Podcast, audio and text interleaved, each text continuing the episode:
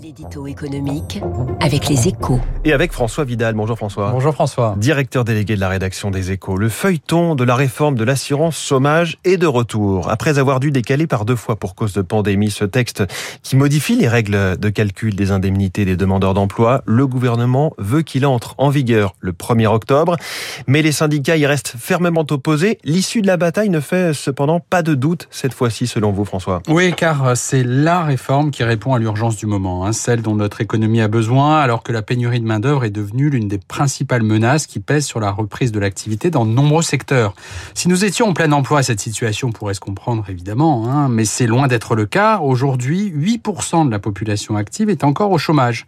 Si les difficultés de recrutement se multiplient, c'est donc que notre marché du travail dysfonctionne pour cause d'inadéquation entre les compétences recherchées par les entreprises et celles offertes par les demandeurs d'emploi, c'est certain, mais aussi parce que notre régime d'indemnisation n'incite pas les chômeurs à retrouver du travail rapidement. Et c'est que la, la, c'est ce que la, réforme de l'assurance chômage va permettre, hein, selon vous?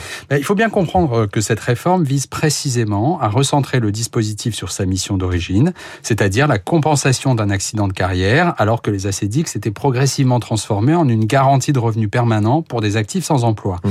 Ce qui va se traduire par un véritable Big Bang avec une modification des règles de calcul, vous l'avez dit, l'introduction d'une dégressivité des allocations au bout de six mois ou encore un système de bonus-malus pour, pour les cotisations des employeurs qui abusent des contrats courts. De quoi faire évoluer les comportements et peut-être même changer durablement la donne puisque dans le même temps, un effort sans précédent sera fait pour la formation des chômeurs. L'édito économique de François Vidal tous les matins à 7h10 sur Radio Classique et à la une de votre journal Les Échos, il y a l'inquiétante flambée des prix de l'énergie.